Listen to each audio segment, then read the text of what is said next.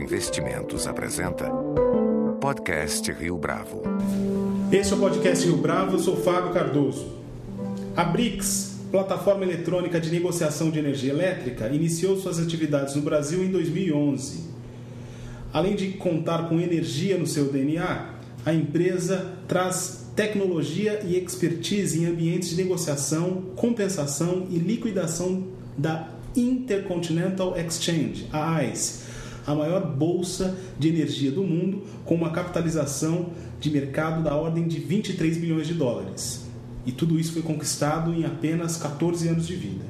A expectativa da BRICS é trilhar uma rota semelhante aqui no Brasil. E para falar um pouco desse mercado e das estratégias da empresa, nosso entrevistado de hoje no podcast Rio Bravo é Levindo dos Santos, que é o CEO da BRICS desde agosto de 2013. Levindo, muito obrigado pela sua participação no podcast Rio Bravo. Obrigado a vocês.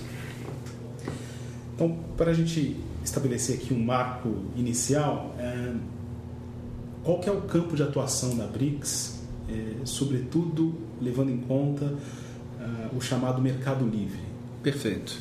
Bom, é muito importante isso de mencionar a nossa área de atuação restrita ao mercado livre de energia é, o que o nome adequado ou formal seria um ambiente de contratação livre que se contrapõe ao ambiente de contratação regulado, que são os dois ambientes onde a energia é, produzida no Brasil pode ser comercializada. Né? Esse ambiente de contratação livre ou mercado livre, ele hoje é, movimenta aproximadamente 35 bilhões de reais em contratos e representa mais ou menos um quarto da energia total é, produzida ou é, comercializada no Brasil.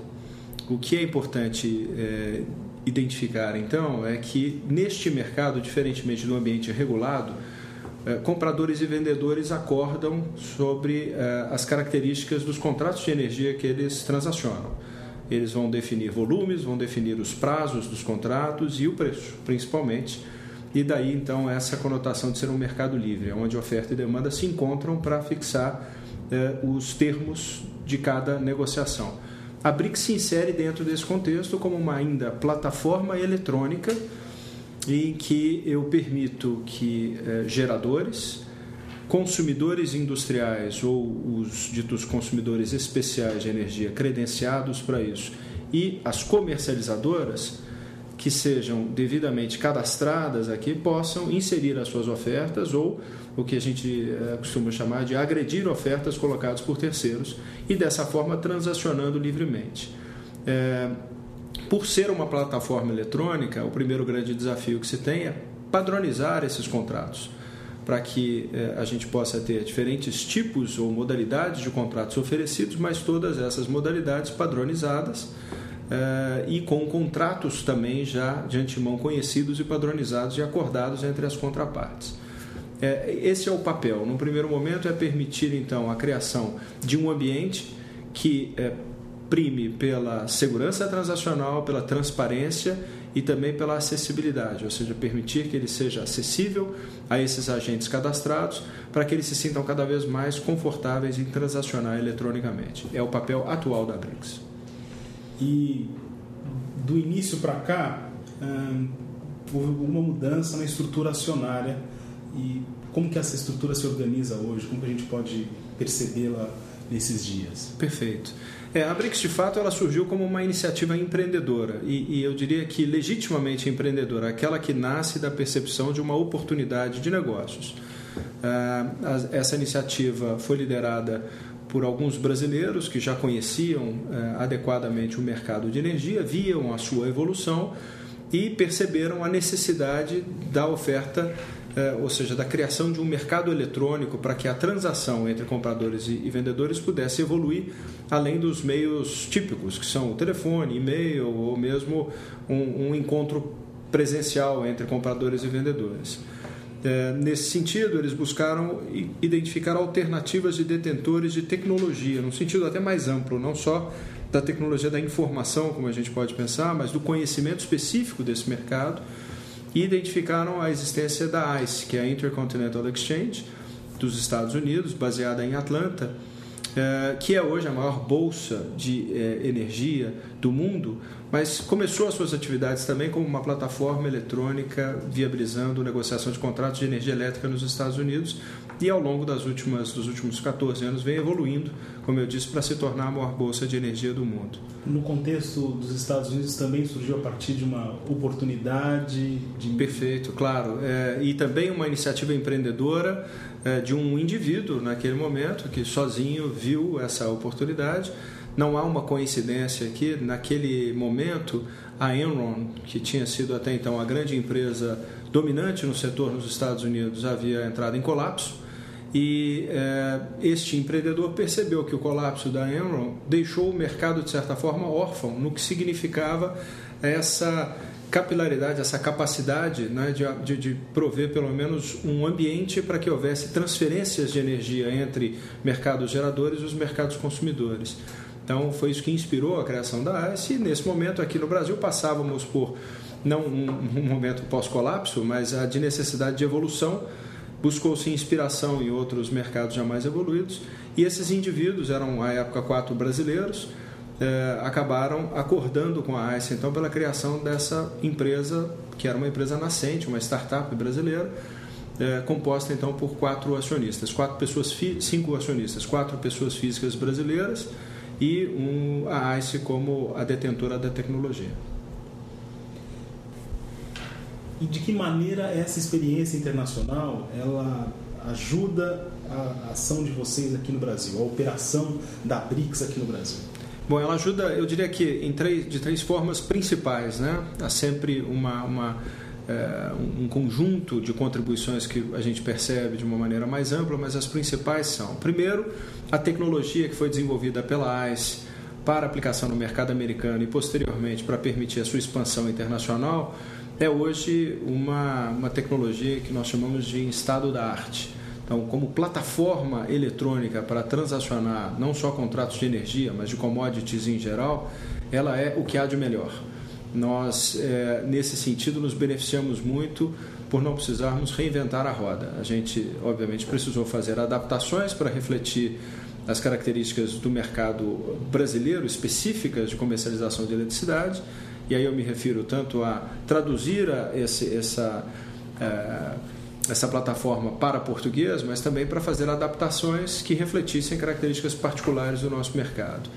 Mas é uma contribuição inequívoca, né? quando você já tem algo em estado da arte e, e, e consegue oferecê-la de início, é um privilégio para qualquer mercado.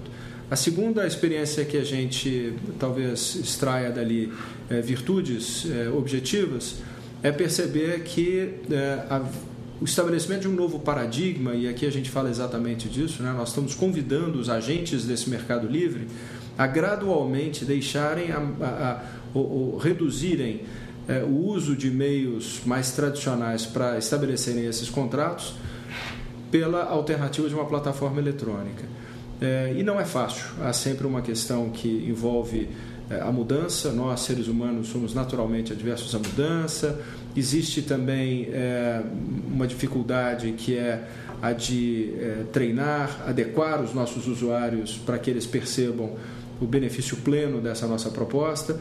E esse é um processo pelo qual a ICE também passou, não só nos Estados Unidos, mas sempre que ela buscou é, levar essa contribuição a novos mercados. A gente aprende com essa experiência, a gente acha que ela nos ensina para é, evitar que a gente subestime os desafios, mas também para que a gente tenha, é, é do aprendizado da ICE em outros mercados também, experiências que possam nos ajudar a fazer o nosso trabalho de forma mais objetiva. E a terceira grande contribuição é que é, você é, ao iniciar uma trajetória como essa, você obviamente define a sua missão e a nossa é estabelecermos a BRICS como uma plataforma eletrônica para comercialização de contratos de energia elétrica no Brasil, em que ela seja referência, que tenha liderança nesse mercado e etc. Mas não para por aí. Você precisa empreendedoramente pensar além, ou seja, o seu, a sua visão de negócios tem que ir muito além da sua missão imediata, não é? E neste caso, a trajetória da ICE, mais do que nos inspira, ela nos mostra, na verdade, um caminho muito sólido para que a gente possa evoluir, dando seguimento ao crescimento da empresa até que a gente chegue a, a, a, concretizar a nossa visão máxima, que é o estabelecimento de uma bolsa de energia né, sofisticada e, e com muito mais do que hoje nós oferecemos, num mercado que também, em paralelo, se sofisticou, se convenceu da necessidade desses, dessas ferramentas e dessas eh, soluções que uma bolsa pode oferecer para fortalecer, na verdade, um ambiente geral de negócios, como será o caso aqui no Brasil. O início da BRICS uhum. até os nossos dias, até 2014, uhum. é, o que já mudou nesse mercado? Quer dizer, o mercado ele, ele não estava tão pavimentado assim, imagino, quando a, a BRICS se estabeleceu. Uhum. Ah, quais são as diferenças que já são perceptíveis para vocês nesse novo cenário? Bom, eu diria que uma parte dessa diferença vem do próprio trabalho e do esforço da BRICS, né? de tornar a sua proposta visível e, e compreensível. Então, é, mesmo que a palavra talvez não seja a melhor, no sentido é, amplo, ela se aplica. É quase que um processo de evangelização, em que você leva a boa nova, é dizer, olha, a gente tem uma oferta ou a capacidade, na verdade, de agregar soluções e serviços a esse mercado que vai permitir que o mercado evolua, com que ele cresça. É, a gente percebe que hoje não há nenhuma dúvida por parte dos agentes de mercado livre com os quais nós nos relacionamos, e não são poucos, é, sobre o que é a nossa proposta, quais são os benefícios. Hoje nós temos aqui na BRICS aproximadamente 200 empresas credenciadas a transacionar e pode parecer um número modesto, mas isso representa, para lhe dar uma ideia, nós estamos falando aqui de 85% das comercializadoras, é, das maiores comercializadoras no Brasil, que devem representar é, por 90% do volume transacionado por esse grupo. São dois terços ou 65% da, dos, uh, dos volumes transacionados por consumidores industriais uh, estão credenciados a transacionar na BRICS. E das geradoras, eu diria que a maior parte das geradoras de grande porte também estão credenciadas aqui a transacionar na BRICS.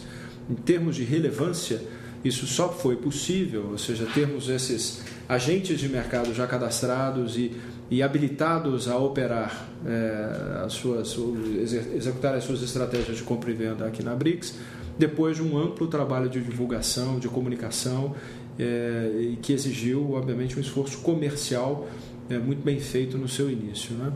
É, o segundo, me remetendo à pergunta original, que é o que a gente viu que mudou, é, nem sempre as mudanças são positivas, ou quando a gente planeja o desenvolvimento de uma estratégia, a gente assume um cenário, no mínimo, estável. Não é? E aí a gente pode se referir a uma visão macroeconômica estável, setorialmente estável.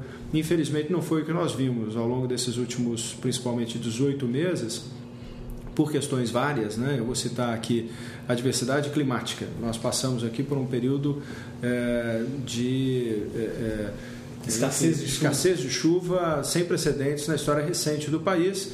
Isso afeta, obviamente, a nossa capacidade de geração de energia. O nosso parque ainda é predominantemente hidrelétrico. Nós estamos falando aqui de aproximadamente 70%, 75% das nossas, da nossa geração tem é, origem é, hidrelétrica. E com isso, é, nós tivemos uma instabilidade na formação de preços muito grande é, o regulador, em algum momento desse mercado, sentiu-se na obrigação de intervir para é, gerar regras que fossem, imagino, na visão dele, mais adequadas e que, e que permitisse dar um pouco mais de estabilidade a esse ambiente negocial, mas isso não funcionou sempre dessa maneira e até perversamente gerou um quadro contrário, ou seja, de maior insegurança, de menor previsibilidade, o que para nós acaba tendo uma consequência perversa em dois sentidos. Primeiro, o preço é, subiu para níveis é, historicamente é, também recordes, e segundo,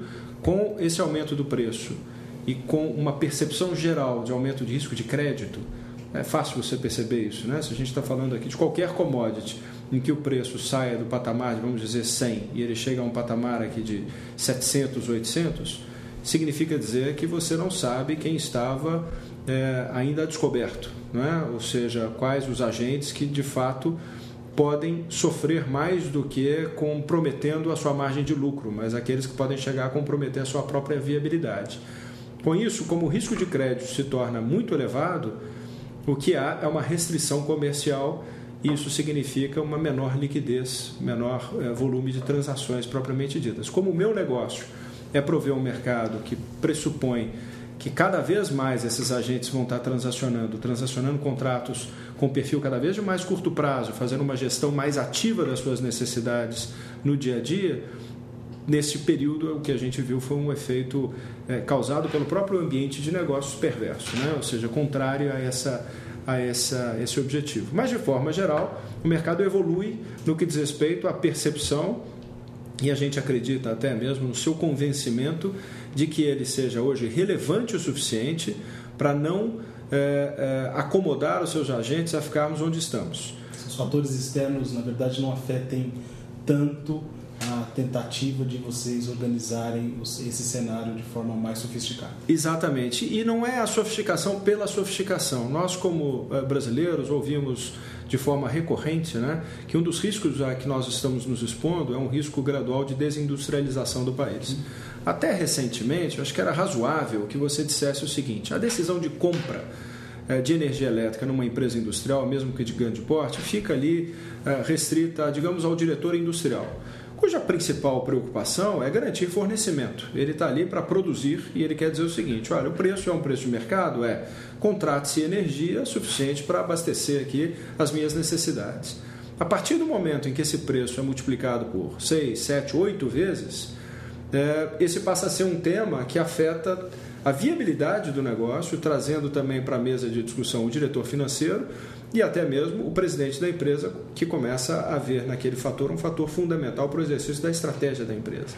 Então, a commodity energia elétrica ganhou uma visibilidade diferente no Brasil nos últimos anos e também percebeu-se que ela é não só muito mais relevante do que já foi no, no, passado, no conceito de formação do, do, do custo de operação, do custo de produção de uma empresa, principalmente industrial, mas que ela precisa ser gerida de uma forma dinâmica e de uma forma muito próxima.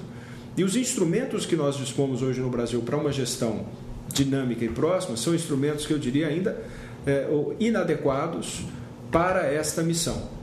É, e é essa a proposta da BRICS. Não é apenas prover um ambiente em que se transacione essa commodity de uma forma transparente, dinâmica e segura, mas também evoluir oferecendo cada vez mais instrumentos para que se possa fazer o que nós chamamos de gestão de risco adequado, que ainda são instrumentos, é, eu diria, no mínimo, muito precários no, no, no nosso país e completamente inadequados para o grau de relevância que essa commodity tem para a nossa economia de uma forma geral. Você mencionou agora a questão dos riscos, uhum. bem-vindo. como funciona a plataforma de negociações em si? eu estou perguntando isso é, levando em conta a questão da segurança das transações. Perfeito. Quais são os diferenciais oferecidos por vocês? Tá. Acho que tem dois também aqui, duas dimensões para responder essa pergunta. Sobre a ótica operacional de segurança sistêmica, toda a nossa tecnologia se beneficia é, de um ambiente operacional é, em estado da arte, como eu disse, e que está sujeita hoje a uma governança é, operacional que obedece aos mais altos padrões internacionais. Aí eu me refiro uh, tanto uh, aos procedimentos de segurança, a parte de equipamentos e de infraestrutura operacional da ICE, uh, que fica situada em Atlanta, com um sistema eh, eh, replicado em Chicago e para o qual nós temos, nós nos beneficiamos integralmente, ou seja, eu tenho um contrato de serviços com a ICE em que toda essa estrutura opera a meu favor. E também aqui no Brasil, a BRICS é, segue essa mesma linha. Nós é, estamos em processo de credenciamento da empresa dentro de um programa de governança é, cuja sopa de letras que o, que o, que o batiza é ISAE 3402 mas permite que a BRICS, ao aderir a essas normas de governança, tenha também dentro do seu próprio ambiente operacional eh, uma, uma atuação eh, compatível com esses mais altos padrões estabelecidos internacionalmente. A segunda dimensão é, é o que de fato a gente tem na oferta da plataforma para permitir que esses usuários possam operar e operar algo que seja, na verdade, simples o suficiente para que não só o seu back-office seja muito sofisticado e eficiente, mas o front-office, aquela, aquela experiência como usuário, também permita que eles façam apenas aquilo que desejarem fazer. Né? Porque muitas vezes você deve concordar comigo que usuários de tecnologia podem, por ignorância, por não saber como lidar com aquela ferramenta, na verdade, utilizá-la de maneira é, diferente daquela que desejava inicialmente. E aí eu, eu, posso dizer a você o seguinte, que a beleza desta nossa tecnologia está, sobretudo, na sua simplicidade. A sofisticação, a robustez, a segurança que ela oferece não são é, perceptíveis a olho nu porque não precisam ser. Quando você é um usuário da, da plataforma BRICS, você com acesso via web, com login e senha que nós oferecemos, pode ali livremente e rapidamente inserir as suas ofertas, é, conceder crédito às contrapartes com as quais você deseja transacionar e uma vez também tendo recebido crédito dessas contrapartes, agredir as ofertas que lhe interessarem ali no dia a dia. A gente oferece a oportunidade desses usuários de conduzirem os seus leilões de venda ou de compra, como desejarem. A gente faz questão de participar auxiliando esses usuários na divulgação de cada certame que seja é, proprietário, ou seja, as transações de dia a dia não precisam. O sujeito entra na plataforma, ele insere as ofertas e transaciona como desejar. Se ele quiser fazer um evento específico, nós trabalhamos com ele para parametrizar esse leilão, para comunicar ao mercado, estabelecendo, se necessário, regras específicas e oferecemos a tecnologia que, para naquele momento do, do leilão, aquilo possa ocorrer da maneira mais simples possível. Além de todo um trabalho que a gente faz de treinamento, não só presencial, mas através do nosso canal YouTube, através de vídeos, conferências telefônicas. É, é, esse é um esforço coordenado com o objetivo de mitigar o risco, então, de fazer com que uma tecnologia belíssima e extremamente segura seja utilizada de maneira inadequada. Essas são as duas ações que a gente tem, então, que trabalham é, conjuntamente para que a gente tenha certeza de que a tecnologia funciona e que o usuário sabe utilizar-se dessa tecnologia da melhor forma possível. Qual é o modelo de receita que vocês trabalham? Ah, é, é, um modelo relativamente simples. A gente é, adota um modelo de emolumentos, cobrança de emolumentos, que seria na verdade uma, um FII, uma taxa, é, incidente sobre o volume transacionado de energia é, pelos participantes. Então, é, ao final de um determinado período, normalmente de um mês, calcula-se o total de megawatts-hora que foi transacionado por cada um dos agentes e ali estabelece-se um FII em reais sobre aquele volume e que é é hoje os patamares são até simbólicos, né? Porque eles, esses nossos FIIs nessa fase inicial de operações da BRICS têm se mantido uh, fixos em, em, reais e não têm variado com o preço da energia. Como ela subiu muito, eles acabam sendo hoje uh, praticamente simbólicos, mas é o modelo que nós adotamos então de cobrança tanto de compradores quanto de vendedores, o que nós chamamos de emolumentos aqui por volume transacionado. Para a gente encerrar, Levindo, hum, você assumiu a BRICS em agosto de 2013, hum, pouco mais de um ano, portanto. Uhum. Quais são as ações que você planeja implementar a curto e médio prazo? Ótimo. Isso nos leva a quando eu mencionei a, a, diferença entre você ter uma missão imediata e uma visão de longo prazo. Né? A nossa visão é estabelecer a BRICS como uma bolsa de energia é, plena no Brasil. É, o que significa dizer que hoje, como plataforma eletrônica, eu teria que evoluir a ponto de me tornar uma entidade é, regulada pela Comissão de Valores Imobiliários no Brasil para oferecer derivativos de contratos de energia elétrica pela primeira vez no Brasil. Esses instrumentos ainda não existem. É, e a diferença é que eles são liquidados financeiramente e não é, com a entrega física. No caso, é, é um conceito um tanto estranho, mas a entrega física de eletricidade.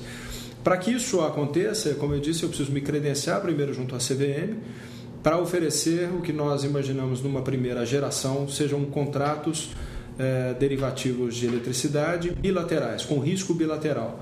A entrega, a liquidação é financeira, por isso eles seriam então contratos financeiros, mas ainda com risco bilateral.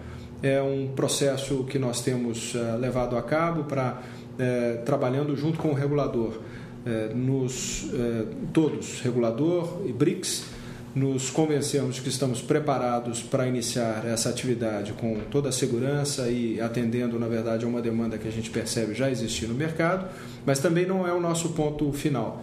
A partir do momento que a gente cria esse próximo passo de oferecer os derivativos de primeira geração, o nosso é, estágio subsequente será então a criação de uma bolsa. A diferença é que dentro de um ambiente de bolsa e não mais um mercado de balcão organizado, eu passo a contar com uma operação de uma contraparte central ou uma clearing que faz com que o risco transacional seja multilateral.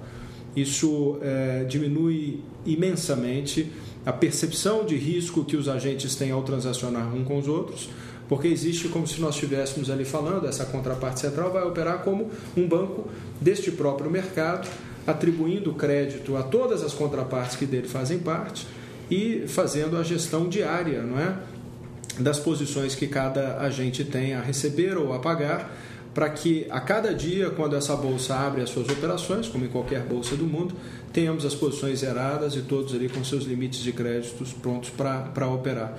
É um processo que eu acho que vai não só oferecer um ambiente transacional mais seguro para todos, mas, como eu disse, os instrumentos típicos de gestão de risco de commodities, e nesse caso da commodity eletricidade, vai trazer para dentro deste, é, deste mercado hoje um novo agente é, que são as instituições financeiras, investidores financeiros, que poderão aí sim participar deste, dessa, da liquidez desse mercado específico. Hoje, enquanto temos um mercado apenas fixo, é, físico, eu volto a dizer, nós estamos limitados aqui a geradores, consumidores é, de mercado livre e as comercializadoras. A partir do momento que se tem uma bolsa, instituições financeiras passam a fazer parte desse mercado. Isso traz uma liquidez muito maior, traz, é, eu diria que, uma sofisticação transacional também maior, em benefício, como eu disse, de todo o mercado, porque com isso esses instrumentos de gestão de risco podem ser utilizados para que todos os agentes,